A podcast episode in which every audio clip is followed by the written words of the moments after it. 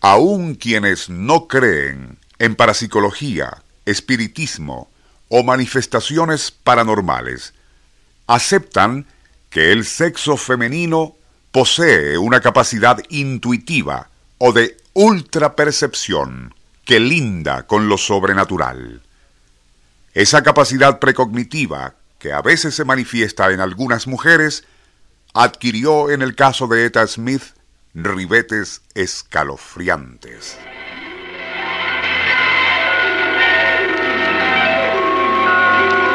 Nuestro insólito universo. Cinco minutos recorriendo nuestro mundo sorprendente.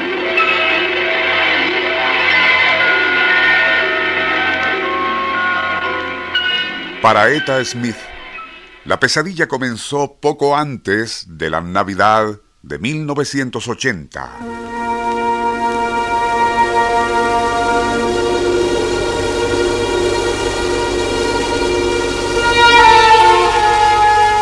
En forma inexplicable, pero insistente, flotaban en su mente visiones turbadoras, destellos fugaces, borrosos, de una mujer de blanco que era raptada y eventualmente violada. Había sangre, muerte violenta y luego un cuerpo que yacía semicubierto por la maleza.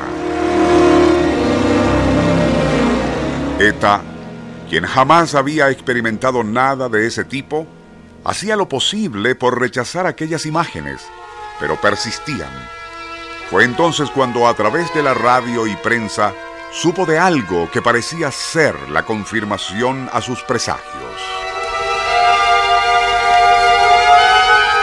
Una enfermera, Melanie Uribe, de 31 años, había desaparecido camino a su trabajo y las autoridades temían que hubiese sido víctima de algún sádico violador.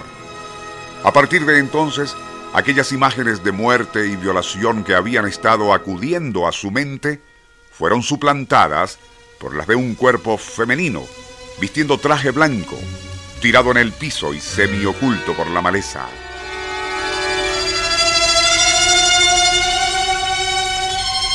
Más impresionante aún, Eta estaba casi segura de cuál era la ubicación del sitio donde estaba el cadáver. Al principio quiso apartar aquello de su mente, pero al resultarle imposible acudió a la policía. Esta, como es de suponer, no le prestó mayor atención considerando se trataba de una chiflada. Eta Luis decidió actuar por su cuenta y haciéndose acompañar por sus dos hijos y una sobrina de 20 años, se dirigió al remoto Cañón López, un apartado desfiladero 18 millas al norte de Los Ángeles, pues allí era donde su extraña intuición le indicaba que debía estar el cuerpo asesinado. Fue mientras deambulaba por ese lugar cuando uno de sus hijos detectó al cadáver de una mujer vistiendo traje blanco y semioculto por la maleza.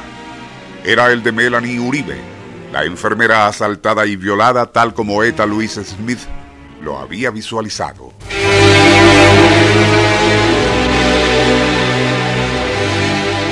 De inmediato la mujer acudió a la policía para denunciar aquel macabro hallazgo, ocurriendo entonces algo insólito fue arrestada y acusada de ser ella la asesina. Probablemente habría sido condenada, de no ser porque cuatro días después, los verdaderos culpables, tres hombres con un largo prontuario en esa clase de delitos, fueron atrapados infraganti. Aun cuando Eta Louise Smith resultó inmediatamente exonerada de todo cargo, procedería a demandar a la policía de Los Ángeles por falso arresto. Lo que nadie ha podido ni podrá jamás explicar, incluyendo ella misma, fue cómo Eta Luis pudo captar mentalmente no solo los detalles del asesinato y violación, sino además el lugar exacto donde los criminales habían abandonado el cadáver de su víctima.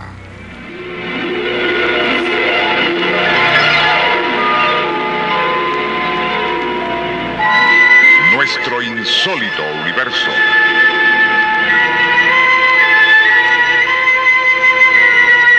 Libreto y dirección Rafael Silva. Operador Francisco Enrique Mijares.